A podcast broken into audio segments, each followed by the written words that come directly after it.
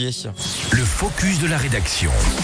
Mais avant ça, dans ce premier focus de la rédaction de l'année 2023, on va vous parler donc de Netflix et d'Annecy. Si, si, c'est possible, mais surtout des deux réunis, Émilie. Et oui, si vous faites partie des nombreux abonnés Netflix, vous avez même peut-être regardé la série. On parle de l'agence.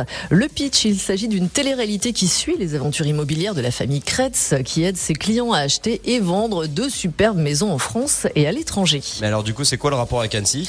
Eh bien, c'est ce qui s'appelle un véritable coup de projecteur sur notre ville de Haute-Savoie. Vous l'avez sans doute aperçu. Un taxi volant a fait son apparition. Eh bien, il s'agit des bulles de Sea Bubbles, très connues maintenant à Annecy. Des bateaux volants, zéro vague, zéro bruit, zéro émission.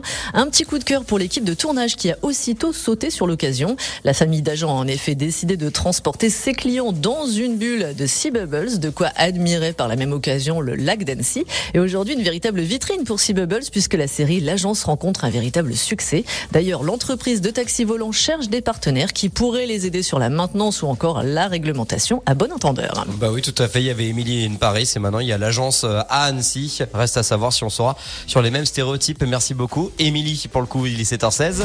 Un excellent